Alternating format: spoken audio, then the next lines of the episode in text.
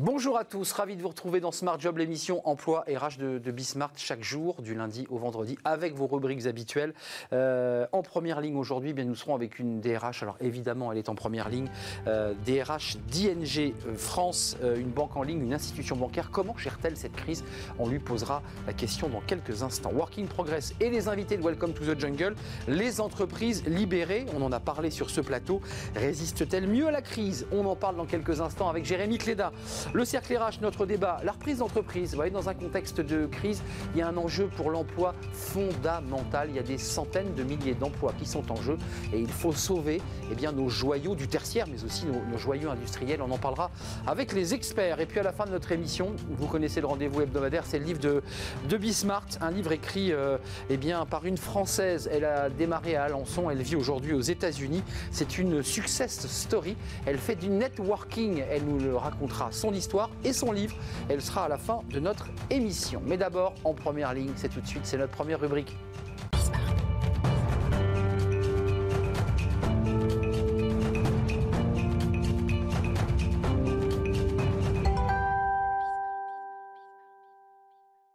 En première ligne, alors malheureusement nous ne serons pas, comme on dit, en visio pour des raisons euh, techniques, nous serons euh, par téléphone avec Emeline Bourgoin, DRH d'ING France.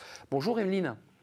Bonjour. Alors vous êtes, euh, je le précise, vous auriez dû être avec nous évidemment sur ce, plateau, mais vous êtes un cas contact, tout le monde a bien compris euh, tous ces enjeux des cas contacts, donc vous êtes à l'isolement. Euh, J'imagine vous avez la tête devant votre ordinateur et votre téléphone, vous travaillez à distance évidemment. D'abord un petit mot pour rentrer, j'allais dire, dans le dur. ING a perdu en 2020 41% euh, par rapport à l'année précédente de, de chiffre d'affaires. J'imagine que là, vous êtes dans une situation délicate. Euh, alors, je rappelle que vous êtes une banque et une institution financière. Oui, tout à fait. Nous sommes dans, une situation euh, où effectivement euh, la banque euh, au global est impactée par la situation euh, actuelle.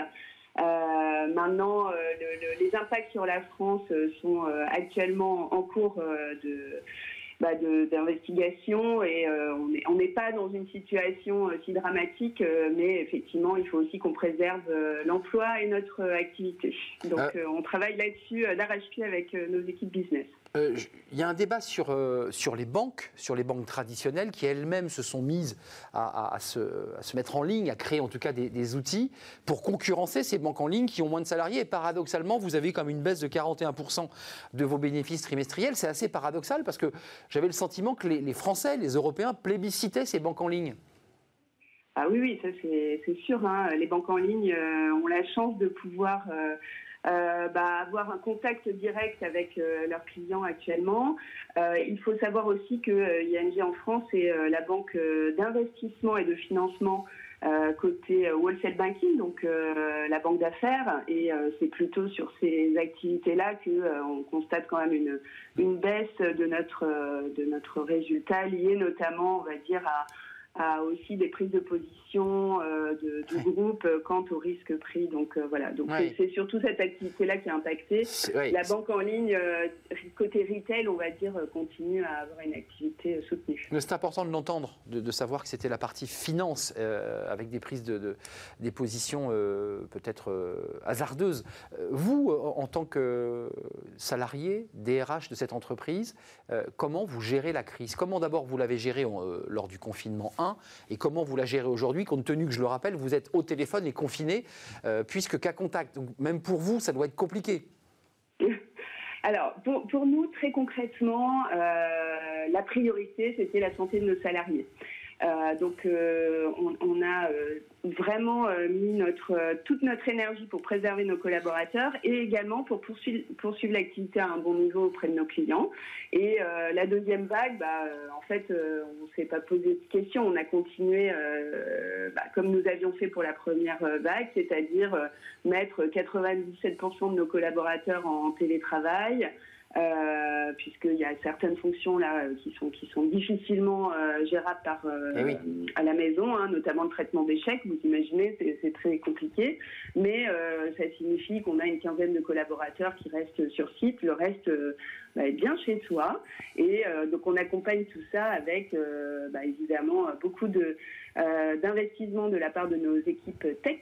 et notamment pour donner bah, tous les moyens et pour sécuriser au maximum aussi bah, tout, tout, le travail qui est fourni par nos équipes de front.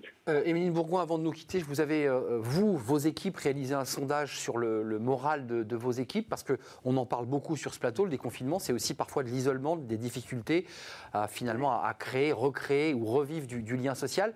Euh, qu'est-ce qui en sort de ce sondage? Alors, il en ressort euh, que euh, près de un collaborateur sur quatre, 24% au total, déclarent vivre le deuxième confinement moins bien que le premier. 38% le vivent mieux quand même et 38% sont relativement neutres. Euh, et euh, en fait, euh, les collaborateurs attendent beaucoup que l'entreprise les aide à mieux travailler à distance et à se projeter dans ce, on va dire, new normal, le nouveau normal qui, bah, qui, qui, va être de, de, notre vie dans le futur. Et effectivement, mon équipe travaille d'arrache-pied avec les équipes business pour mettre en place des pratiques et les moyens euh, nécessaires euh, pour euh, faire face à cela. Et petit à petit, on, digitalise quasiment tout, hein, que ce soit nos initiatives sur l'équilibre vie perso, vie pro, avec des cours de yoga, de sport à distance, etc., mais aussi nos pratiques RH, que ce soit le onboarding, le recrutement. Euh, on fait 100% euh, bah, remote aujourd'hui, donc, euh, donc tout ça, ça nous permet quand même de continuer à avoir une activité soutenue. Et même en termes de, formation, par exemple, on, a complètement digitalisé nos process de formation et d'onboarding, notamment côté centre d'appel, ce qui était il y a huit mois même pas envisagé en fait. Donc, voilà, donc ça nous permet d'aller plus vite aussi petite révolution, euh, euh, j'irai à marche forcée. Merci Emeline. Euh, est-ce que vous acceptez, d'abord prenez soin de vous évidemment parce que vous êtes un cas contact, on est toujours un peu inquiet dans ces moments-là parce qu'il faut attendre ces fameux 7 jours pour se faire tester si, si, j'ai bien, si bien compris. et puis vous nous ferez le plaisir, peut-être quand tout sera rentré dans l'ordre, j'espère un jour, de revenir sur le plateau pour nous faire un point cette fois-ci en présentiel. Vous êtes d'accord? Grand plaisir. Bon, bah écoutez, à très bientôt. Merci d'avoir répondu à nos questions sur Smart Job. Je rappelle que vous êtes la DRH d'ING France. Hein. on ne dit plus ING direct. Hein. vous n'allez pas me contredire. Exactement, bravo. ouais, bravo. Merci. Merci, Emeline. À, très, très bientôt. La suite de nos programmes, Working Progress, avec nos, invités, euh, les invités de Welcome to the Jungle, c'est tout de suite. Retrouvez Working Progress au cœur de Smart Job en partenariat avec Welcome to the Jungle.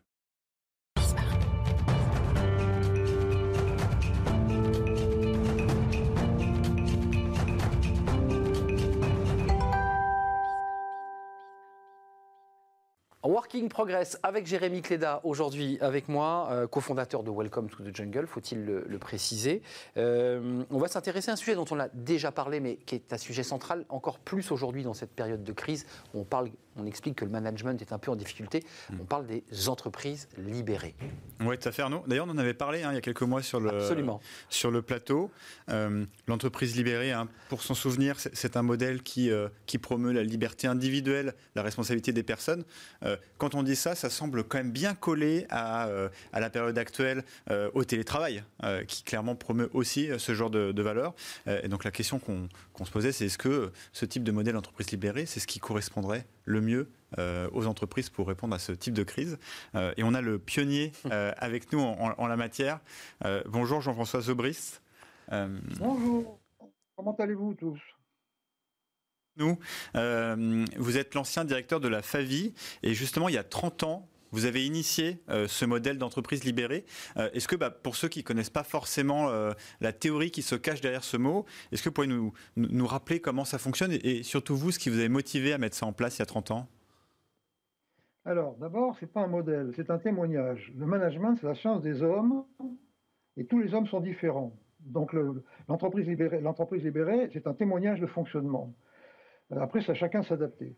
Alors, le mot entreprise libérée est inventé dans les années 2005 par Isaac Getz, et ça a fait fureur. Mais nous, quand on a démarré ça, on parlait du bon sens. Hum. Hein, et nous, le bon sens, ça nous a poussé à dire euh, la météo, avec 550 stations au sol, 10 satellites, prévoit rien de, très valable euh, à plus de 48 heures, tout ça en suivant des paramètres absolus, c'est des températures, c'est des choses qu'on ne peut pas discuter. Donc nous, on est dans le présent. Et ce qui m'a frappé, c'est de voir qu'au fur et à mesure que cette pandémie se, se, développait, le monde entier revenait dans le présent. C'est chaque jour qu'on décide les choses.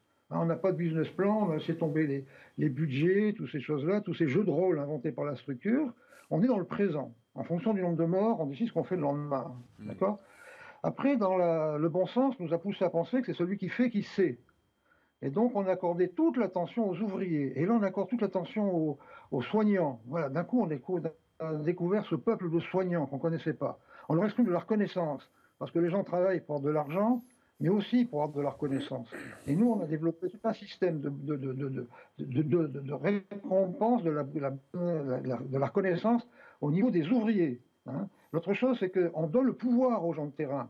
Notre président de la République dit on va, on va interdire les, les plages, sous réserve que le, préfet local ou que le maire local fasse ceci. Hein. On va faire ça dans les écoles, sous réserve que les parents d'élèves, etc. On donne le pouvoir aux gens de terrain. Les objectifs nous ont poussé, nous, à aller vers les objectifs qui soient subjectifs. Nous, ce qu'on veut, c'est rester dans notre village. Et pour rester dans notre village, on s'est dit, il faut que le client nous aime. Hein. et pour que le client nous aime, on a décidé de augmenter les prix de vente. Mais on n'a pas augmenté les prix de vente pour faire de l'argent. On a fait ça pour rester dans le village. Et là, qu'est-ce qu'on fait? L'objectif, c'est diminuer le nombre de morts. C'est l'objectif qui est, qui, est le, plus, le plus élevé qu'on puisse imaginer. Euh, dans cette pandémie, on ne parle plus d'argent. On ne parle plus d'argent du tout. Mais Jean-François. Jean-François, juste, euh, vous êtes en train de nous modéliser l'entreprise libérée dans le contexte mm. Covid, c'est-à-dire que vous essayez de, de, de, la relier à ce que nous vivons parfois douloureusement, parce que c'est vrai que c'est une situation difficile pour les salariés, pour les Français. Mais euh, il y a quand même la structure dans cette euh, crise Covid. Elle est très critiquée. Il y a une technocratie, il y a des échelons intermédiaires, il y a des fonctionnaires au ministère de la Santé, il y a des débats. C'est pas aussi simple que ça. Évidemment, on, félicite les infirmières, mais il y a quand même une technostructure. Oui, mais la technostructure, elle est chantée. Regardez le premier confinement qui a été très, très plus dur que maintenant. On a eu à manger, on a eu à boire, l'électricité, les poubelles étaient enlevées, alors que la France, toute la, structure de la France était paralysée. C'est là où on peut se poser la question, à quoi elle sert cette structure? Dans l'entreprise libérée, dite libérée, l'entreprise du bon sens, il n'y a pas de N plus 1, il n'y a pas de N plus 2, il n'y a pas de RH. L'homme qui considère l'homme comme une ressource, c'est honteux. Le RH, ça ne devrait pas exister, ce truc-là. Hein. les commandes arrivent directement dans des cellules d'ouvriers, qui, en fonction des commandes, s'autogèrent, définissent qui est sur quelle machine, etc. Et c'est ce qui se passe à l'heure actuelle. Regardez le télétravail. Le télétravail, il s'avère que j'ai la fille d'un ami qui est, responsable logistique à assez haut niveau dans une société qui fait un produit de grande consommation quand on est en crise, comme le, papier hygiénique. Ils ont fait 50% de plus de leur, vente habituelle parce qu'elle disait je peux appeler directement les usines. Et en 24 heures, parfois en 12 heures, les usines passent dans l'emballage routier en ferroviaire. Normalement, il m'aurait fallu une semaine parce que je passais par le N plus 1, le N plus 2. Tous ces gens-là qui passaient de l'autre côté par le N plus 1, plus 2, qui mettaient leur grain de salle en disant attention, euh, le plan stratégique, en fait des, des trucs inutiles. Je trouve que cette crise révèle que dans l'urgence, le monde entier Hein, à adopter les principes de l'entreprise libérée, où on fait tout reposer sur ceux qui font. D'accord? Est-ce que c'est pas ça, euh, c'est pas ça finalement qu'il nous fallait, parce que vous, vous étiez un peu un cas à part. Mais quand on voit un peu l'histoire de l'entreprise libérée, comment ça s'est fait, finalement, il y a plein d'entreprises qui ont adopté ça parce qu'en fait, elles étaient en train de mourir et qu'elles se sont dit, euh, j'exagère un peu, mais foutu pour foutu, testons ça et voyons si ça marche. Et, ça a marché. Est-ce que là, eh ben, c'est pas l'occasion de changer un peu les choses? Vous avez raison pour beaucoup d'entreprises, mais des entreprises comme la Sodexo qui vont très bien ont compris qu'il fallait faire le bonheur des salariés et que le fait de faire confiance aux gens, hein, d'appliquer le principe de Ford qui disait il n'y a qu'un ouvrier sur mille qui fait exprès de faire des pièces mauvaises. Le reste, c'est de ma faute. J'ai mis en place un système qui permet à, un bon ouvrier de faire des pièces mauvaises. La, Sodexo, elle n'a pas fait ça pour sauver. Alors, c'est vrai que beaucoup d'entreprises ont pris ça comme planche de salut, mais c'est un retour au bon sens. Je crois que l'entreprise libérée, d'où ça vient le problème actuel? C'est l'étrangle glorieuse. C'est quoi l'étrangle glorieuse Moi, j'étais programmé pour faire la guerre, comme tous les 40 ans. Mon arrière-grand-père a fait, euh, a fait Napoléon, l'autre a fait 70, 14, 40, 80. J'étais officier dans les fusées à tête nucléaire. Je fais pas la guerre. Et partant de la cuvette émaillée de ma jeunesse, qui était la salle de bain, la machine à linge, la machine à vaisselle, hmm. J'invente tout ce qui vous entoure. C'est moi qui ai inventé tout ce qui vous entoure. Hein. la machine à calculer, le téléviseur, le, réfrigérateur, etc. J'ai créé un argent, de l'argent comme jamais dans l'histoire de l'humanité. Et c'est là que les parasites sont arrivés. Nous aidions à faire des business plans. Hein. Bah, il faut plus d'argent alors. Jean-François il faut plus d'argent parce que quelque part votre système parfois il est critiqué, on peut se le dire, mm. il est ébranlé. Euh, on vous dit c'est trop bienveillant, c'est un peu marxiste, ça remet en question le capitalisme. Vrai ou pas vrai tout ça? Mais bien sûr, ça remet en question. On donne le pouvoir aux ouvriers, c'est du marxisme.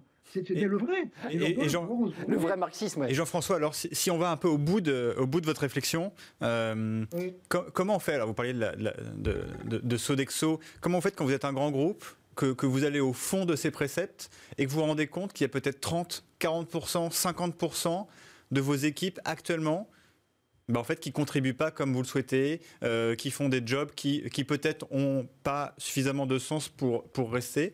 Comment on fait alors pour... Euh, parce que le virage, il peut, être, il peut être catastrophique aussi pour les emplois, etc. Si vraiment on va au bout un peu de, de votre démarche. Non, il faut mettre les gens compétents dans leur niveau de compétence. Napoléon a créé Polytechnique pour des ingénieurs pour faire des ponts, des routes et des tunnels. Aucun de ces maréchaux, aucun de ces généraux n'avait fait Polytechnique. D'accord hein Et Napoléon disait de même, la stratégie s'arrête au premier coup de canon. Après, on s'adapte en fonction des circonstances. Et ça, il faut du bon sens pour faire ça. D'accord C'est pas un polytechnicien qui peut faire ça. Le polytechnicien, il faut le mettre au bureau d'études, en équipe. Qu'est-ce qu'on a fait, nous, en 83 Pour qu'on restait dans notre village, pour que le client nous aime, on s'est dit, on ne va plus augmenter les prix de vente. Et pour pas augmenter les prix de vente, on s'est dit, il faut qu'on mette, bien sûr, nos machines en équipe et nos mains. Mais vis-à-vis -vis de la Tunisie, qui était le concurrent de l'époque, la Chine n'existait pas à l'époque, Hein, on s'est dit, c'est nos cerveaux qu'il faut mettre en équipe. Les polytechniciens, il faut mettre en bureau d'études, en équipe, sur la route pour vendre, mais pas en fabrication. Ils ne savent pas gérer les hommes. Hein. On prend des mecs qui sont les premiers de leur classe en maths, c'est pas avec les maths qu'on gère les hommes. Ils connaissent pas Tsunse, ils connaissent pas euh, Jean-Christian Fauvé, ils connaissent pas Karokita, ils connaissent pas tous ces gens qui parlent de l'homme, qui parlent du management, science de l'homme par l'homme pour l'homme. Alors ils inventent des entretiens d'évaluation. Vous êtes un... des chiffres sur les hommes. Vous êtes un humaniste. Si on, devait résumer votre pensée, parce qu'il y a un débat stratégique, vous dites qu'il faut supprimer les structures, euh, les, le millefeuille. Ok. Mais quand vous parlez comme ça, j'ai l'impression d'entendre un humaniste, quelqu'un qui a pris beaucoup de hauteur sur le système. Non, c'est du bon sens. Je ne suis pas un humaniste. Moi, je suis quelqu'un de bon sens. C'est du bon sens que de, penser que, ça, que de penser que c'est celui qui fait qui c'est. C'est du bon sens que de savoir que si la météo et ces moyens-là prévoient rien plus de 48 heures, les business plans, les, budgets, c'est des, jeux de rôle inventés pendant les 30 glorieuses par la structure pour justifier l'argent que j'ai généré pour les 30 glorieuses. C'est là que la structure s'est créée. Et on a cru que c'est grâce à eux qu'on gagnait de l'argent. Et maintenant, quand on, est arrivé au bout du système, hein, ben on emprunte un milliard. On empruntait, on empruntait avant la crise, un milliard tous les jours pour continuer à faire durer ce système où il y a des jeux de rôle qui ont pris le pouvoir sur la réalité. Le problème de l'entreprise de bon sens, dite libérée, c'est qu'il n'y a pas de jeu de rôle. Il n'y a aucun jeu de rôle. On pose les masques. Merci Jean-François Zobris. Euh, je rappelle votre. Retenez en, conclusion qu'il y a 600 entreprises qui travaillent comme ça en France. Hein. Oui, bien sûr. Des grosses, des petites, des moyennes. Hein. Oui, vous n'êtes pas seul. Vous n'êtes pas seul. Euh, c'est clair que l'entreprise libérée, on a eu des invités dans Welcome avec des, des jeunes créateurs d'emplois, des jeunes start-upers qui sont dans votre. exactement. Dans votre philosophie, on va en recevoir un dans Travailler demain. Jean-François Zobris, merci. Vous êtes venu justement euh, avec Isaac Gates sur ce plateau. Ça avait été une émission assez incroyable d'ailleurs. Ex-directeur de la FAVI, c'est des pièces en fonte hein, pour être précis. Euh, l'entreprise libérée par le petit patron naïf et paresseux. Votre livre, votre histoire, des anecdotes, livre que j'ai lu qui est passionnant, mm. sorti au Cherche Midi. Voilà. Euh, merci Jean-François. la suite de nos programmes, Jérémy, on reste hein, dans cette thématique justement parce que là on avait un peu le penseur, celui qui porte depuis des années cette philosophie. Puis là on a un chef d'entreprise dans Travailler demain. C'est tout de suite. Restez avec nous.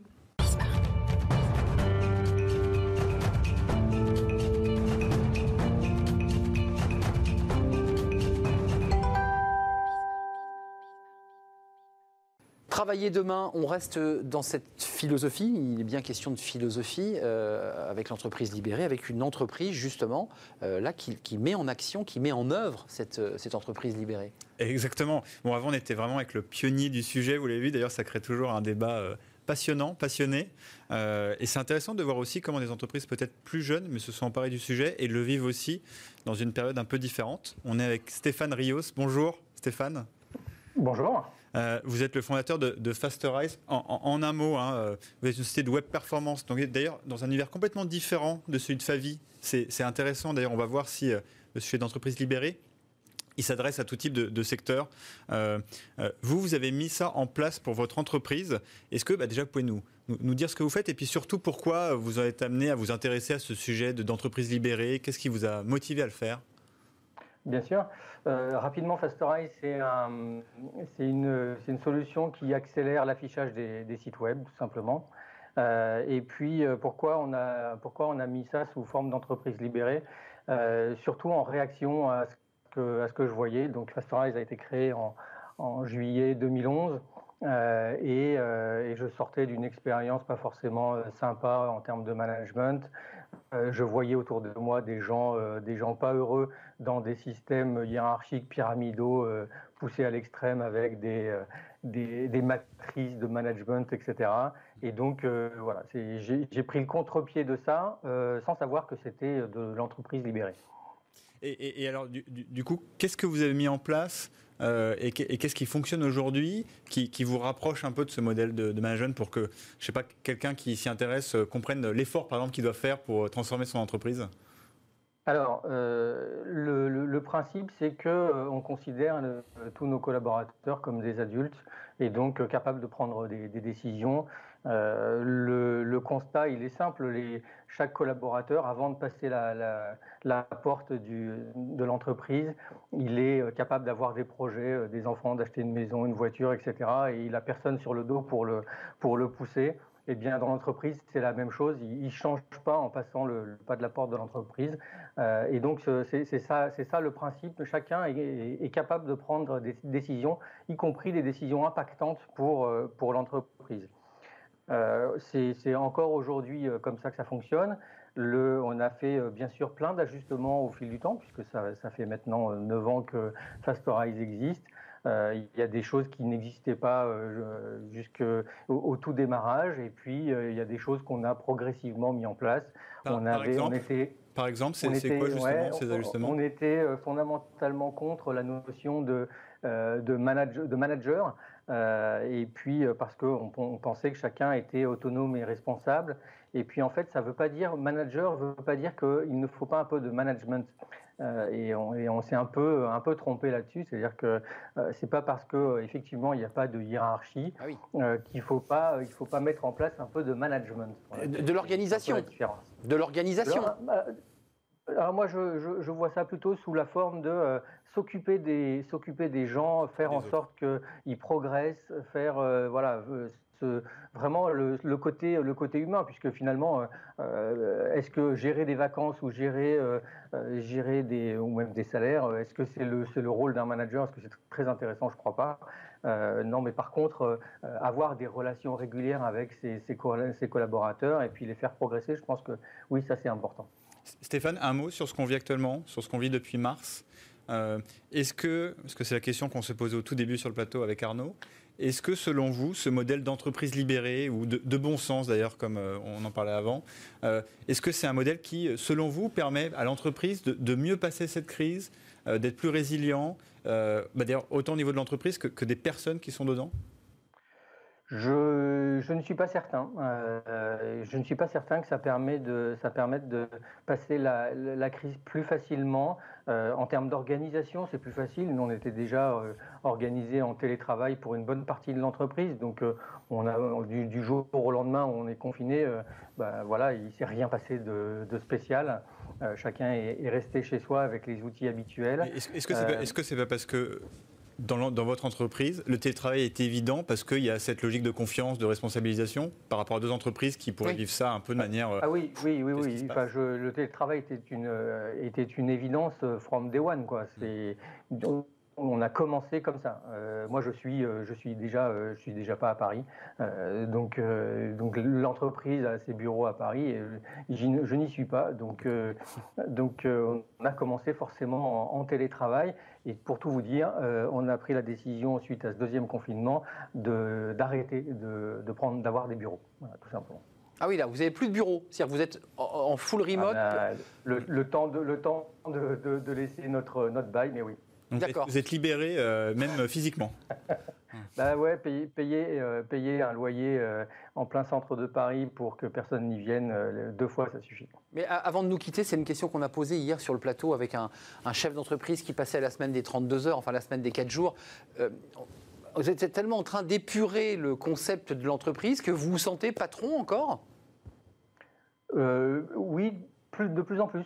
Euh, justement, ça fait partie peut-être aussi des erreurs que, qu'on a faites au, démarrage, c'est-à-dire que je me voyais beaucoup comme un assistant général et euh, avec euh, peut-être pas assez de, de leadership, pas assez de, de, de, choses, de, prise de décision de ma part, parce que j'avais envie que le reste de l'équipe prenne des décisions. Et, et, du coup, maintenant, peut-être depuis, la, depuis le démarrage de la crise, peut-être plus, je me sens un peu plus patron, oui. Très étrangement. Très intéressant. À front renversé, évidemment. Merci, Ça renforce. Euh, merci à Stéphane Rios euh, d'avoir euh, témoigné de chez lui en visio. Et il n'est pas à Paris. Euh, c'est évidemment un, des exemples de l'entreprise libérée. Merci euh, à vous, Jérémy, euh, d'être venu sur le plateau apporter ses invités. Et on reparlera de l'entreprise libérée parce qu'effectivement, elle, elle, est au cœur des transformations des, organisations. la suite de nos programmes, c'est le cercle RH. Là, on parle des entreprises. Alors, je ne sais pas si elles sont libérées. Elles sont à reprendre. Elles sont, elles sont à transmettre aux proches, aux enfants, mais aussi à des repreneurs. C'est pas si simple de reprendre une entreprise. Il y a presque 650 000 emplois qui sont en jeu. Ce sont des joyaux industriels qui parfois bien meurent parce qu'il y a faute de repreneurs. Euh, c'est évidemment un, vivier d'emploi très fort pour notre économie. On fait le point avec des experts parce que la CCI Île-de-France et Paris eh bien, lancent une très grande opération justement de transmission et de reprise euh, d'entreprises. C'est tout de suite. Restez avec nous.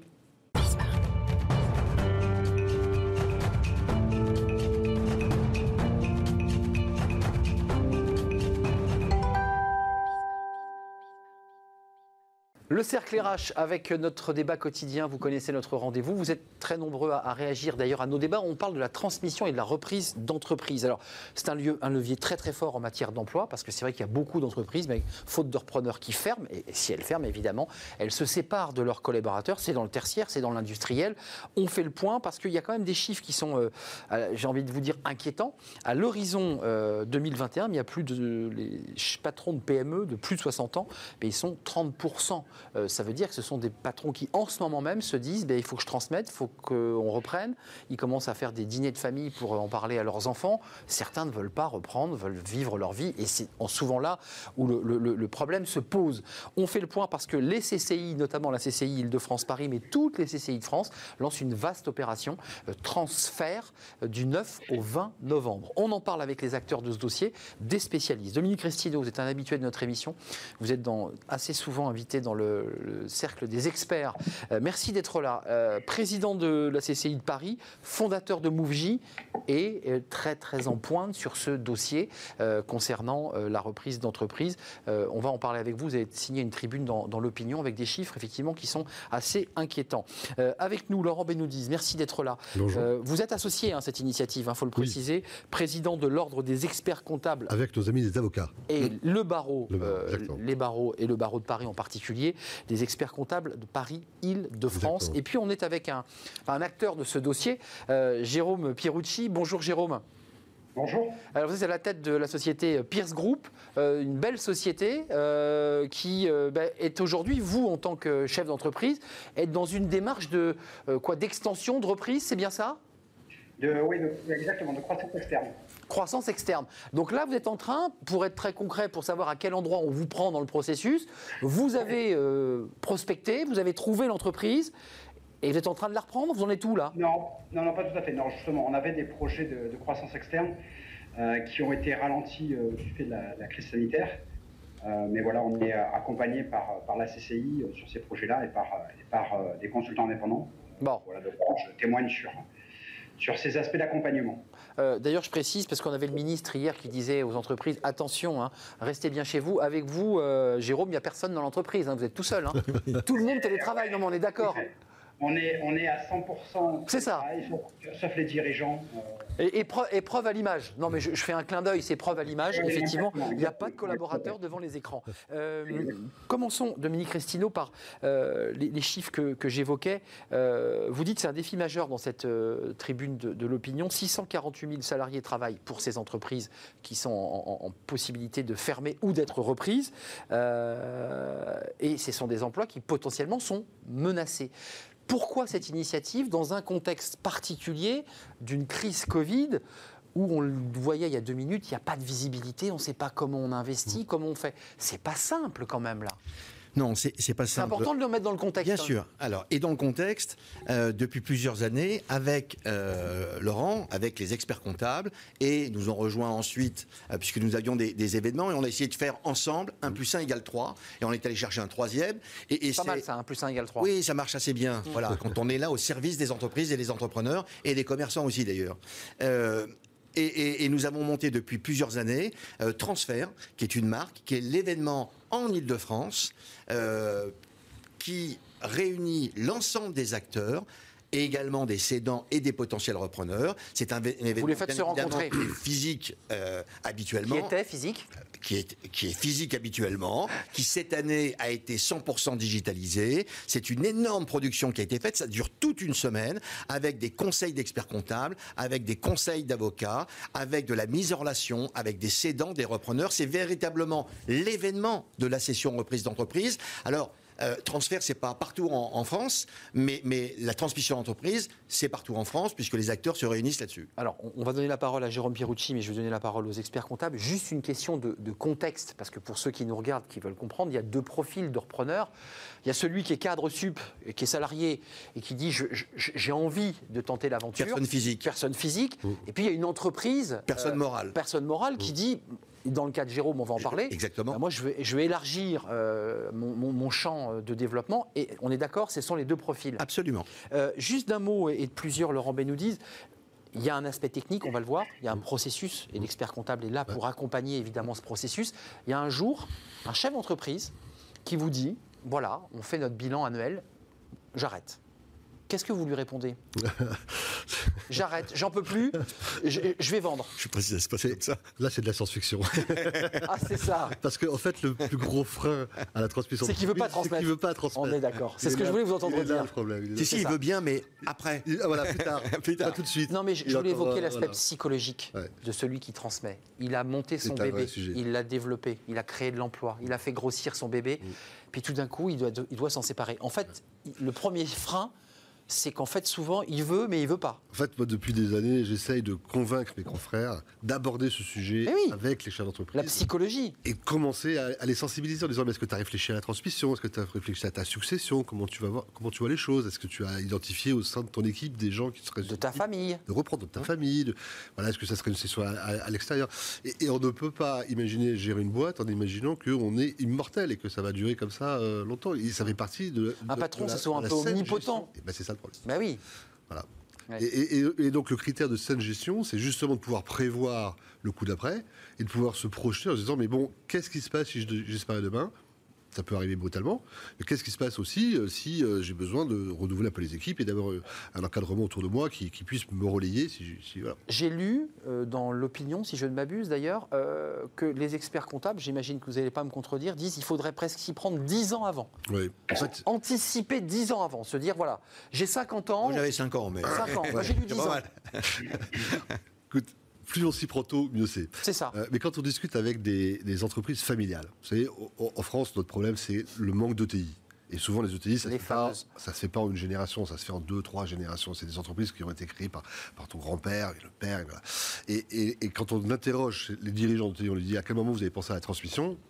Et puis il te répond, le jour où j'ai pris les graines de l'entreprise, mm. ma première obsession, c'était de savoir à qui j'allais la transmettre dans 5 mm. ans, dans 10 ans, dans 15 ans, dans 20 ans, dans 30 ans. Donc en fait, la transmission, ça se prépare en permanence quand on a une boîte d'une certaine taille.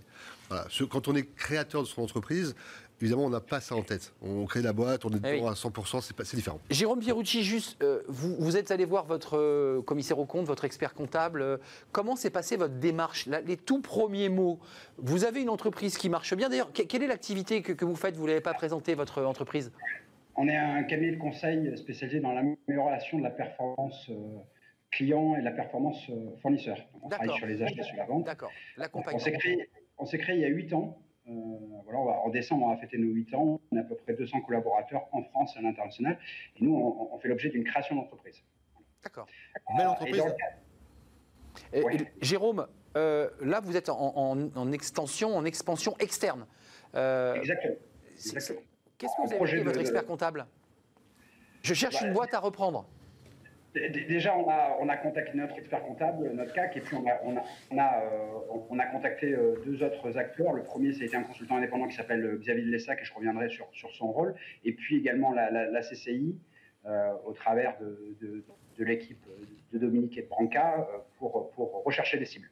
Et on leur a dit, voilà, nous, de la croissance organique, on sait faire. On a, on a démontré ce modèle-là depuis, depuis, la création. Maintenant, on cherche à faire de la croissance externe. Euh, et euh, dans ce cadre-là, on ne sait pas exactement comment s'y prendre. Euh, voilà, et donc les, les, les, premiers, les, premières étapes d'accompagnement ont été bah, de définir un peu la, la roadmap, de définir quelles pouvaient être les cibles, de rechercher ces cibles, et c'est là où un conseil externe est assez intéressant. Un accompagnement. Exactement. Dominique Restino, euh, quel est l'intérêt pour, poser des questions un peu de béotien qu'un chef d'entreprise, qui est une entreprise qui marche très bien, 200 collaborateurs, qui fait un chiffre de croissance euh, positif, se dise tiens, je, vais, je vais aller euh, m'agrandir à l'extérieur. Il pourrait très bien considérer que son business se développe, il continue à développer, il, crée de l'emploi. Il continue à se développer, sauf qu'il y a deux méthodes pour se développer. comme Jérôme l'a dit, il y a de la croissance organique, c'est-à-dire le développement que vous faites avec vos collaborateurs, vous embauchez tout ça. Et puis, l'acquisition, le partenariat, le rapprochement avec d'autres entreprises généralement plus petites, mais on a vu de temps en temps où c'était presque égal, hmm. pour se développer euh, et, prendre des parts de marché, pour pouvoir s'ouvrir également à l'international. C'est ce qui va faire que les entreprises, on va aller sur ce que disait Laurent, davantage vers des ETI qui sont extrêmement importantes pour notre pays, pour créer de la, dynamique euh, entrepreneuriale et créer de l'emploi. Parce hmm. que l'enjeu, vous n'en parlez pas, mon cher Arnaud, mais l'enjeu, c'est de faire grandir les entreprises, mais il y a une conséquence à tout ça. Quand on parle de toutes ces entreprises qui sont, il y a, on est en Ile-de-France, mais sur l'ensemble de la France. Moi, cette mission, je l'ai pour, pour CCI France. et donc sur l'ensemble de la France. Hein. Oui, oui, non, mais ça, c'est 684 000 en Ile-de-France. C'est en France. C'est combien en France? J'ai plus les chiffres, mais c'est énorme. Bien sûr que c'est énorme. Et vous avez combien d'entreprises, de TPE, de PME C'est 97% des entreprises en France ont moins de 20 salariés. Donc sur toute la France, qui irrigue l'économie et pas que qui irrigue également tout ce qui est la sociabilité dans les territoires, dans les régions. Et, c'est ce qui permet à des gens de travailler, de vivre, de bien vivre, et pas que en Ile-de-France ou pas que dans les grandes métropoles. Et nous avons besoin de cette relève que des chefs d'entreprise qu'il soit personne physique ou connaît mal. Euh, on, parle beaucoup de la création d'entreprises mmh. pures. Bien sûr. Créer votre boîte, ça, ça a été vraiment vendu dans les médias. La reprise, la transmission, objectivement, trop peu. Euh, les banques, d'un mot, parce que euh, je suis chef d'entreprise, j'ai une belle entreprise, j'essaie d'aller chercher du développement externe. Elles jouent le jeu, les banques, sur ces questions? Oui, en fait, elles adorent accompagner des repreneurs qui ont fait leurs preuves. Alors là, ça, marche avec Jérôme. Ah, ah sans aucun problème. Alors, une belle entreprise, là, ça marche très bien. Oui, ça n'a pas de problème. Bah, plus compliqué euh, pour quelqu'un qui souhaite se reconvertir et qui n'a pas l'expérience de la direction d'une entreprise il y a toujours une inconnue pour le banquier, c'est compliqué. Vous avez fait quoi? C'est quoi votre euh, profil? Vous allez pouvoir gérer euh, euh, alors, Maintenant, s'il y a une part d'apport initial importante, mais importante, c'est peut-être 20-30% du prix d'acquisition de la boîte. C'est pas rien. C'est pas rien. Mmh. À ce moment-là, la banque souvent peut suivre. Mmh. C'est important cette question-là. Bien sûr, il y a plusieurs années. Moi, j'ai envie de reprendre, mais on me dit, mais attendez, monsieur, mais vous n'avez pas votre métier. Il faut regarder également par rapport à, l'entreprise cible mm. et qui est à vendre. Euh, il y, a des critères. Euh, je veux dire, s'il n'y a pas un rond en face, euh, vous allez avoir du mal à, racheter une entreprise. Mais là, mais, la chose qui est importante également, vous parlez des banques, c'est qu'il y a des acteurs qui sont là également pour accompagner. Je veux dire, chaque région aujourd'hui soutient avec des fonds pour pouvoir faire la BPI hein, est dans, le, et, boucle. Hein. Là où nous sommes très très contents, c'est que cette année, pour la première fois, nous avons BPI France, euh, que nous, à, qui nous avons proposé de, venir, évidemment, c'est un acteur important, et notamment avec la caution et les prises de participation également pour accompagner les entrepreneurs, euh, et puis euh, la région. et, c'est véritablement, je veux dire, c'est tout l'écosystème spécialisé autour de la cession et de la reprise d'entreprise qui est là. Ça fait partie de l'écosystème entrepreneurial, mais avec des, profils qui sont différents, avec, mais même au niveau des, des, des avocats, des experts comptables, ils ont également certains profils qui sont plus orientés, une grosse clientèle dans ça ou ça. Encore une fois, question de Béotien, on entend souvent quand on s'intéresse au sujet éco, bah, cette boîte vient d'être achetée par un gros groupe. Et quand on dit ça de cette manière, ça donne le sentiment que ce gros groupe, en fait, va écrabouiller la petite, mmh. euh, un peu, voilà, on écrase le moustique, et, et la boîte, même si elle a été reprise, elle disparaît. C'est faux ou c'est vrai ça? Ça dépend. Mais oui, vous voyez, je suis pas totalement. Ça arrive. Ça, arrive. En fait, euh, au-delà d'une certaine taille, c'est certain qu'il est possible qu'il puisse y avoir de la délocalisation. Euh, eh pourquoi, pourquoi, on aime les ETI en fait? Parce que l'ETI, c'est l'entreprise qui produit euh, en France eh et qui vend à l'export. Ce que la PME ne sait pas faire parce qu'elle est trop petite, et ce que le grand groupe ne fait pas parce que lui, il produit directement dans le pays où il va vendre. C'est ça. Donc l'ETI, c'est l'entreprise qui, qui, Ça, c'est la cible importante à développer. Exactement. Hum. Mais c'est rarement le cas quand même. Ça, arrive, mais c'est rarement le cas. Parce qu'il y, a surtout un continuum dans, dans tout ce qui est transmission. Le cédant, il va vendre, ou la cédante va vendre le passé. Mmh. L'acheteur, lui, va, il va acheter l'avenir. mais attendez, Jérôme, vous, excusez-moi d'être un peu abrupt, mais vous cherchez quoi comme profil d'entreprise? Vous me disiez, moi, je suis en prospection, j'ai fait le point avec l'expert comptable. Vous avez une entreprise de conseil, d'accompagnement euh, dans la relation client. Euh, euh, qu'est-ce que vous cherchez aujourd'hui? Comment est née cette idée de vous élargir par l'extérieur? C'est naturel. la, croissance externe, pour nous, c'est significatif. Ça va signifier euh, complément d'offres, euh, création de nouvelles, euh, activités. voilà, donc les, cibles qu'on recherche sont des sociétés qui sont complémentaires à notre activité de conseil, qui font déjà du conseil et qui interviennent sur, sur des secteurs complémentaires à, aux nôtres. Euh, voilà, donc c'est euh, euh, cet axe-là qui, motive notre, notre volonté de faire la croissance externe. Mais Jérôme, c'est un tout petit milieu, c'est comme le milieu du journalisme. Vous benchmarkez, vous savez où est la concurrence. J'imagine que vous avez quelques, quelques cibles, non? Oui. oui. on a, on a, on a des cibles. Après, on est toujours surpris aussi de découvrir les sociétés. c'est là où la CCI a un rôle assez intéressant parce que, avec le panel de sociétés qu'elle encadre, euh, elle nous fait rencontrer aussi des, sociétés qu'on ne connaissait pas dans notre secteur. Donc c'est toujours intéressant, surtout en région. Euh, Dominique Restino, l'accompagnement est fondamental. C'est-à-dire prendre par la main par la relation avec l'expert comptable, mais au-delà, presque un travail du quotidien de l'accompagnant, parce qu'il faut que la personne, j'ai lu, il faut que celui qui, transmet aille vraiment au bout. Il arrive parfois que la personne, le, la veille, dise Bien sûr. Eh ben, finalement, je ne transmets plus, et celui en face, bah, évidemment, il a une déconvenue. Je vais partir à la pêche et je vais continuer mon activité. C'est ça Et c'est tout l'intérêt que nous avons eu avec Laurent, mm. euh, de pouvoir faire en sorte que tous les acteurs se réunissent et travaillent ensemble, parce que chacun a sa je veux dire, son, son, expertise, son expérience et son rôle. Euh, moi, je ne suis pas expert comptable. Ils sont là euh, avec les experts comptables, les avocats, c'est les, les, ceux qui ont, dont on a besoin. Les notaires aussi, on peut en avoir besoin, évidemment. Et, donc, nous, la Chambre de commerce, c'est de travailler, de réunir, d'accompagner le cédant et le, repreneur, et également de l'aider à se constituer une équipe, son avocat. Voilà. Quand, quand, c'est une personne morale, bien sûr, il, y a, déjà, ils ont déjà, déjà l'avocat, mais, mais, pas toujours, un, cadre pas toujours avec un, un cadre sup et tout ça.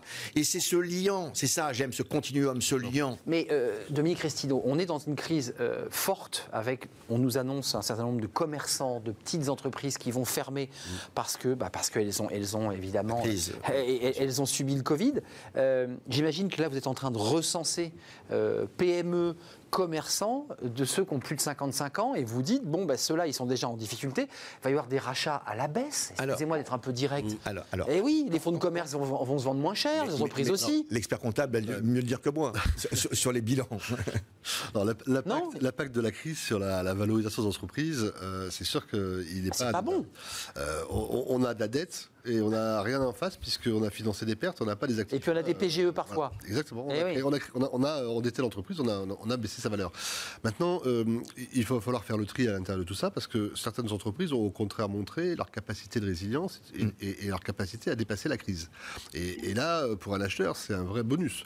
C'est-à-dire que si la boîte était capable, euh, dans ce contexte, le contexte de, la crise sanitaire, euh, de maintenir son chiffre, là, elle vaut plus cher. Elle, vaut plus cher. Donc, donc l'impact n'est pas nécessairement négatif pour tout le monde. Vous vous avez une liste là aujourd'hui de vous dire, bon, on, en a 3000 on, on, fait savoir, mais euh, la, Transfer Week, euh, tout cet événement aura lieu la, semaine prochaine, de lundi à vendredi, euh, sur l'ouverture, la conférence d'ouverture. En virtuel, hein En virtuel. sur le site de la CCI pour ceux qui veulent s'inscrire. Transfert, transfert.fr, transfert FAIR, absolument, faire la transmission et faire la transmission. Exactement. comment dirais-je Il y aura dans, dans cette conférence d'ouverture, après, bien sûr, les mots du ministre, évidemment, c'est important pour le, pour le gouvernement, il y aura une, femme, enfin elles sont deux femmes en réalité, qui ont repris une entreprise de, de, taille humaine, j'ai envie de dire. Elles l'ont rachetée au mois de juin. Elles y sont allées. Alors elles ont sorti de Covid, tout ça, sortie de confinement, euh, sortie de confinement, pardon, sortie de Covid, euh, je, me suis mal exprimé. Confinement. C'est un lapsus. Euh, comment confinement C'est l'espoir, ça c'est normal. Mais, mais comment dirais-je? Et elles sont dedans. Bien sûr qu'il y a eu une baisse de chiffre d'affaires pour différentes raisons, mais il y a un outil, il y a un travail, il y a une envie, il y a voilà. Puis vous savez, le, reprendre une entreprise, c'est un parcours important qui dure généralement entre 12 et 18 mois. Et donc il faut véritablement un accompagnement. C'est parce que c'est plus qu'un job de chercher une entreprise à, à, reprendre ou à racheter. C'est et, plein. Hein. Et puis la CD, bah, c'est souvent aussi... Euh, un crève-cœur. Voilà ça peut être un crève-cœur. Moi, j'ai vendu des entreprises. J'ai créé une première entreprise, j'avais 24 ans, je l'ai vendue 20 ans après. Hum. On parle souvent de l'âge du capitaine, 55, 60 ans. C'est là où ça. Oui, oui, non, mais bien sûr, mais justement, on peut regarder également des entreprises où euh, l'âge du capitaine n'a pas forcément 70 ou 80 ans. C'est une possibilité, bien sûr. Et Laurent le voit euh, très, très, fréquemment. Mais c'est cet accompagnement, et c'est ça la force de transfert. Et c'est du 16 au 20 euh, novembre, c'est la Transfer Week. Moi, je fais la propagande, la, la publicité pour bien ça. Sûr, bien sûr. Parce que, parce que c'est un enjeu capital, c'est de la croissance, c'est de la résilience, comme l'a dit euh, Laurent, c'est l'économie réelle de notre pays, de nos territoires, et c'est les emplois dedans. Alors, c'est davantage orienté sur les TPE, PME. Moins commerçants, hein, on a bien pas compris. Les voilà, non, c'est les entreprises TPE, PME. C'est un autre marché. Même des petites entreprises, d'ailleurs, c'est important, qui ont, un outil industriel. Il y a un salarié parfois, mais l'outil industriel est à reprendre, sinon il, disparaît. Qu'est-ce qui se passe d'ailleurs pour les salariés? Excusez-moi, une question un peu technique. L'expert comptable, l'entrepreneur dit euh, Moi, je ferme, je n'ai pas de repreneur, mes enfants ne reprennent pas, j'ai trouvé personne. On ferme l'entreprise juridiquement et les salariés sont licenciés Oui, bah, c'est ce qu'on veut éviter. Ah c'est ce qu'on veut éviter. On, a euh, régulièrement, chaque année, euh, des, emplois qui disparaissent parce que l'entreprise n'a pas trouvé de repreneur. C'est un vrai sujet. Alors qu'elle avait cherché ou elle n'avait pas cherché? Elle a cherché, elle a cherché, mais pas toutes les entreprises n'ont pas un, repreneur potentiel. parfois, on est sur des petites boîtes avec des savoir-faire. voilà, mais c'est même pas une question de prix. Hein. Non, non, c'est qu'est-ce qu'on fait euh, comment on l'arrange Si on n'arrive pas à trouver de repreneur, et eh bien à ce moment-là, on met la clé sur la porte, on ferme. Jérôme Pierucci, juste une dernière question. Euh, on a compris que vous étiez quand même dans un, secteur que vous aviez repéré, vous êtes accompagné, euh, vous l'avez évoqué, vous avez donné le nom de cette personne qui vous accompagne. Est-ce qu'il y a l'angoisse comme ça de vous dire, ça y est, on l'a trouvé, puis au dernier moment, la personne vous dit bah non, je vends plus. c'est quelque chose que vous avez intégré. Il y a ce risque-là quand même. Hein? Oui, oui, on en a parlé au départ. Hein. C'est les principales causes d'arrêt de, process sont, euh, sont, le dirigeant qui, au final, dit euh, j'y vais pas parce que j'y trouve pas l'intérêt, j'y vais pas parce que la valorisation euh, ne m'intéresse pas, ou j'y vais pas parce que le projet derrière, je veux pas le laisser. En tout cas, je veux pas rentrer dans le. C'est ça. C'est une histoire d'amour en fait. Il hein. faut que ça colle, il faut que ça matche en fait. Hein. Et c'est là où, euh, c'est là où l'accompagnement externe est très précieux parce qu'il nous permet de rechercher les cibles de manière euh, discrète, de faire les premières approches, de créer l'intérêt. Et l'intérêt, nous, on sait, euh, on sait parler à d'autres entrepreneurs et, expliquer ce qu'on souhaite faire. Le tiers de confiance, peut-être la CCI là-dessus, et Xavier Lessa qui vous a accompagné, crée aussi la traduction qu'il peut y avoir entre ces deux entrepreneurs. Parce qu'un entrepreneur, qui va céder son entreprise a toujours du mal au dernier moment de dire ok, euh, ok j'y vais ou euh, ok je rentre dans ce nouveau projet-là euh, parce qu'il y a une forme de, perte de liberté, parce qu'il y a une forme de, partage. Et, ça c'est toujours un, risque. Et c'est là où avancer avec des conseils est vraiment précieux pour nous. Donc la passion qui vous habite à travers ces événements, une semaine, pour, que vous puissiez vous connecter, vous chercher une entreprise ou vous souhaitez la, la céder, eh bien, vous avez cet événement, mais on entend quand même pour nous quitter que c'est quand même un peu d'histoire d'amour. On y a mis sa vie, on y a mis sa chair. Et il faut que celui qui vient la chercher, cette boîte, bah, il donne quelques gages comme ça, euh, des signes un peu forts. Vous êtes d'accord ah, Sinon, ça colle pas. En vérité, le prix euh, est loin d'être le premier. C'est ce que j'ai vu. De rapprochement. Il faut que ça marche. Euh, le projet. Il y, a le projet, l'envie de transmettre à quelqu'un qui dont on peut imaginer qu'il puisse poursuivre. Continuer à aimer cette belle entreprise. Et puis, euh, le chef d'entreprise, il est attaché à ses collaborateurs. Et qu'il ne licencie pas la moitié des. Exactement. Donc, le projet est, plus important. Ça, ça rentre dans les clauses d'ailleurs. Hein. J'ai vu qu'il y avait. C'est un élément très clair. Et Jérôme le dit très bien. Euh, avec la CCI, l'expert comptable, les avocats, la CCI et les tiers de confiance, elle a ce rôle-là. C'est l'intérêt de l'entreprise et des entreprises et des entrepreneurs, euh, du développement économique. Moi, j'ai un souvenir. Il y a dans les années 2000, on avait une entreprise qui qui faisait plusieurs dizaines de millions d'euros de chiffre d'affaires qu'on a vendu vendu, que j'ai vendu par la, par la suite avec mes associés. Et on a failli racheter une entreprise. On était sur le point de racheter une entreprise qui était significative et en plus à l'étranger, de quelqu'un qu'on connaissait très bien, mais on l'a fait sans être accompagné. Et, et on l'a fait, en plus, on connaissait la personne. Et alors? Eh bien, et alors c'est là où l'intérêt d'être accompagné, c'est qu'il y a des gens qui sont là pour, des garde-fous. Et vous dites attention, attention, warning ici. Attention, warning là, voilà, parce qu'on y croit, on y va, et puis au dernier moment, c'est parti en fumée, et il n'y avait plus rien. Emporté par la passion, c'est bien d'avoir quelqu'un en recul, donc l'accompagnement, donc les experts comptables, et puis les accompagnants, je dirais, plus dans le coaching, dans la, manière de, porter le. Merci. il y a des formations également, 5 jours pour reprendre, à la Chambre de commerce, euh, où les experts comptables interviennent, les avocats interviennent. C'est cette communauté entrepreneuriale autour de la session reprise d'entreprise. Je crois qu'on a besoin de conseils pratiques, d'être pris par la main sur cette question. Il faut surtout travailler en interprofessionnalité. C'est le moment. Avocat, euh, notaire, euh, expert comptable, CCI. Tout le monde a le bon sens. Merci. Merci à Jérôme. Et les CMA, les chambres de métier également. Exactement. Merci à Jérôme Pierucci, le, CEO de Pierce Group. Et vous êtes à la recherche, on l'aura compris, mais enfin vous êtes bien accompagné. Donc euh, voilà. Mais pour ceux qui nous regardent, Pierce Group, allez sur Internet. Il a envie de, bah, voilà, d'écarter un petit peu, d'ouvrir les ailes. Euh, merci à vous, Dominique Restino, président de la CCI de Paris, mais mandaté aussi sur ce vaste dossier de la transmission et de la reprise sur l'ensemble hein, des, CCI françaises. Absolument. Faut-il le, préciser Puis merci à, Laurent Benoudiz d'être venu sur le plateau président de l'Ordre des experts comptables Paris-Île-de-France, expert comptable vous-même, donc en relation euh, régulière avec vos clients et vous les accompagnez. J'oublie pas le barreau, euh, parce que c'est important, les avocats ont aussi un rôle. Absolument. et tout ça, cofondateur de transfert. Et cofondateur de transfert FAIR, si vous cherchez sur Internet, hein, transfert. Euh, le livre de Smart Job, c'est tout de suite. Restez avec nous. chaque semaine, on accueille. Et eh bien là, c'est une success story d'une femme qui a quitté la France pour partir aux États-Unis. elle le raconte dans son livre, elle donne des conseils, elle fait du networking. Voilà, euh, on la reçoit dans quelques instants.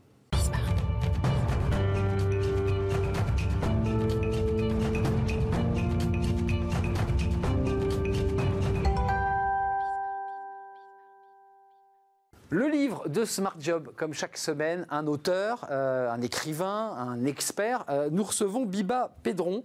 bonjour Biba, merci d'être avec nous. Comment allez-vous Merci de votre invitation. Alors, euh, vous sortez un livre parce que c'est l'objet évidemment de votre visite euh, dans, dans Smart Job. Euh, MDR, comme disent les jeunes, ce n'est pas mort de rire, hein, vous allez nous l'expliquer, qui est la formule gagnante pour réussir sa vie. D'abord, vous avez été euh, élu en 2014 euh, par le Golden Mouse Award euh, comme le business coach en marketing, donc une femme influente, et vous avez reçu d'autres. D'abord un mot, parce que quand je me suis penché à la fois sur votre livre et votre vie, j'ai trouvé que vous aviez une vie incroyable. Vous venez d'Alençon, si je ne m'abuse, vous avez été démonstratrice chez Moulinex, et puis un jour, vous avez renversé la table, vous êtes parti aux États-Unis, vous avez potassé dans des bibliothèques à New York le marketing, vous vous êtes acclimaté à la langue et, et aujourd'hui vous êtes une femme d'affaires. Racontez-moi, qu'est-ce qui s'est passé dans votre tête? Alors, ce qui s'est passé, en fait, c'est que les États-Unis, c'était un rêve de petite fille depuis très très longtemps, probablement depuis aussi loin que je puisse m'en souvenir. C'était juste un rêve. Et souvent, les gens pensent qu'un rêve, ça doit juste rester un rêve, surtout quand c'est un rêve d'enfant. Sauf que moi, j'ai réussi à réaliser mon rêve. Donc, ça a pris du temps, ça a pris des années, effectivement. Il a fallu avoir plusieurs jobs, plusieurs euh, activités. Et en fait, en 98, j'ai quitté mon job un vendredi soir pour lancer le premier business euh, à Paris le lundi matin, sans savoir ce que j'allais faire véritablement, sans savoir comment j'allais trouver euh, de l'argent ni trouver des clients, mais simplement parce que ça allait être la possibilité pour moi d'avoir la liberté de partir quand je voulais euh, faire la navette, quand je voulais euh, aux États-Unis. Donc c'est à partir de là que j'ai commencé. Après, ça a été la galère pour s'y installer parce qu'il y a des histoires de visa, c'est compliqué, euh, où j'ai rencontré six, cinq avocats d'immigration qui m'ont dit que ce ne serait jamais possible et j'ai réalisé avec le sixième. Et puis petit à petit, effectivement, comme vous dites, j'ai appris à faire du business à l'américaine parce que je me suis aperçu là aussi que, donc c'est en 2001 que j'ai commencé à faire la navette, que le business en France et aux États-Unis, c'était pas du tout la même chose. Mais évidemment. Euh, alors, vous avez écrit plusieurs livres avant, hein, je précise. Euh, dans celui-ci, MDR, d'abord, MDR, c'est ce que disent les jeunes, c'est mort de rire, c'est ce qu'ils mettent sur les, SMS ou leurs messages Instagram. Euh, qu'est-ce que vous avez voulu transmettre dans ce livre-là?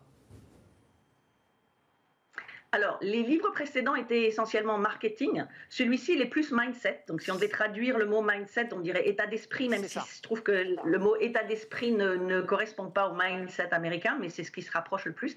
Et en fait, dans ce cas-là, MDR, ça veut dire motivation plus détermination égale réalisation de tous vos rêves, de tous vos projets, de tous vos objectifs et même des rêves les plus fous.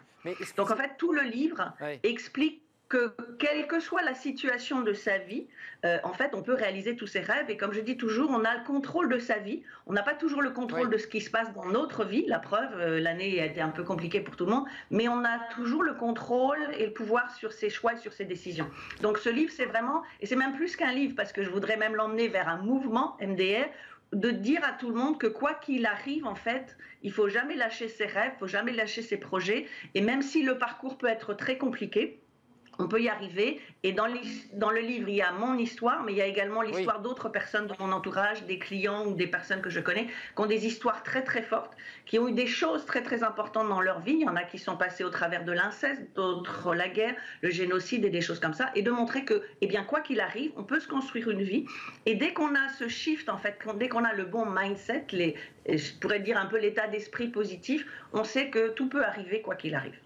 Euh, c'est un mot qu'on utilise en France, vous parlez de mindset parce que vous êtes totalement imbibé de la culture américaine. En France, euh, on parle de résilience, c'est la capacité aussi de, résister aux pressions extérieures, aux violences extérieures, aux douleurs quelle a été votre force, vous? Parce que, euh, je veux dire, c'était chaotique, ça a été l'obstination, ça a été un charisme, parce que j'ai lu quand même que euh, vos clients étaient un peu hallucinés de votre manière de, faire du networking, c'est-à-dire votre capacité à créer du lien, à faire se rencontrer les gens. Et même aujourd'hui encore, vous racontez que vous continuez à faire ça en visio.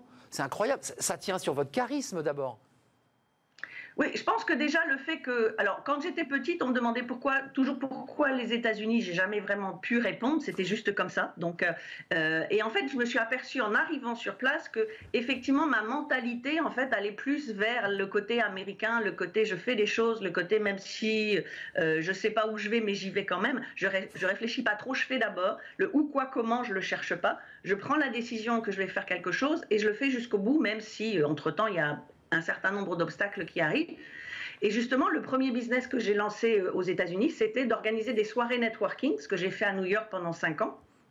Alors qu'en France, en 98, la première activité que j'avais montée, c'était du télémarketing. Euh, parce que je voulais, voilà, parce que moi, en fait, je voulais un business que je puisse déplacer à un moment donné aux des invités. De, Dominique Restido, qui est avec nous et qui est resté euh, avec nous avec euh, Laurent Benoudis. Ça vous évoque quoi, la success story d'une Française qui rêve d'aller aux États-Unis? Ce que vient de dire Biba, ça me rappelle un souvenir. En 98, j'étais aux États-Unis. Euh, puisque dans une promo d'une école euh, qui, est, l'exécutive MBA d'HEC aujourd'hui, euh, une école de la Chambre de commerce de Paris-de-France, et, des gens à qui on donnait nos cartes de visite parce qu'il y avait tout, plein de rencontres qu'on faisait, et un soir, il y avait une soirée networking, et, et les gens nous donnaient leurs cartes de visite, et dessus, il y avait une adresse email. Ah, je peux vous garantir qu'en 98, vous devez le savoir, il n'y avait pas beaucoup d'adresses email sur nos cartes de visite. Et, là, c'est là où j'ai découvert ça. Ils en avaient tous un. C'était assez, hallucinant. Mais Biba, euh, d'une manière abrupte, avant de nous quitter, malheureusement le temps presse, mais est-ce qu'il n'y a pas un danger comme ça à, nous faire rêver et nous dire que tout est possible, alors qu'on sait que, que, la vie est difficile, qu'on se casse la figure et que parfois, même, même quand on repart euh, au combat, on n'y arrive pas? Est-ce que c'est pas dangereux? Non, parce que justement, mon, souhait avec ce livre et ce mouvement, c'est qu'il y a effectivement une différence de mentalité entre la France et les États-Unis, où en France, on est plutôt à voir le, le verre à moitié vide, alors qu'aux États-Unis, il est plutôt à moitié plein. Donc c'est de prouver justement, et le livre fait 320 pages, donc c'est 320 pages qui prouvent effectivement que c'est pas juste du rêve, qu'on peut avoir un rêve, effectivement, mais si on n'en fait rien, si on passe jamais à l'action, ça reste qu'un rêve. Par contre, si, moi j'ai cette expression, si on a vraiment ça au fond de ses tripes et que quoique le, nombre de noms qu'on va nous dire chaque fois qu'un nom va nous booster, eh bien, il n'y a rien qui peut nous arrêter. Mais une fois de plus, je ne dis pas que c'est simple. On a plein d'obstacles. Dans le livre, je raconte effectivement par tout ce que je suis passée, mais simplement que c'est possible. Et mon livre, il est là. Et peut-être que s'il est sorti cette année, alors que ça faisait 3-4 euh, ans que j'avais ce projet, peut-être pas par hasard au niveau du calendrier, même si je l'ai fini à ce moment-là, mais cette année-là, je pense que les gens ont encore, encore plus besoin de se dire oui, c'est possible et oui, je vais me relever, quelle que soit la situation et que ce soit la situation de cette année de 2020. Biba, c'était un plaisir de nous accueillir. L'émission est terminée. Malheureusement, Dominique Cristino, vous ne pourrez pas prolonger ce que vient de nous dire Biba Pédron. MDR, la formule gagnante pour réussir sa vie. Il y a beaucoup d'énergie, beaucoup de charisme et une petite pincée de mysticisme à la fin de l'interview de, Biba. Euh, voilà, il faut croire en soi. on a qu'elle revienne en France parce qu'en France, il y a cet esprit entrepreneurial qu'on avait rarement vu depuis des années. et l'esprit de conquête est également en France et notamment avec les entrepreneurs. Revenez en France, Revenez En France. Revenez en France. Et en bien. Et, sur le plateau de, Smart Job et de Bismart, vous, serez là, vous serez la bienvenue. Merci à vous, merci de votre fidélité, merci aux équipes techniques, aux réalisateurs. Euh, c'est pas Hector aujourd'hui, euh, mais c'est Fanny Griesmer qui était dans mon oreille. Je la remercie évidemment, comme chaque jour, pour son travail. Et merci à tous nos invités. Merci euh, à la passion que vous mettez à défendre les entreprises et l'emploi sur ce plateau. On se retrouve lundi, évidemment, pour de nouvelles euh, aventures. On se retrouve mardi pour de nouvelles aventures. Merci, restez fidèles à nos programmes.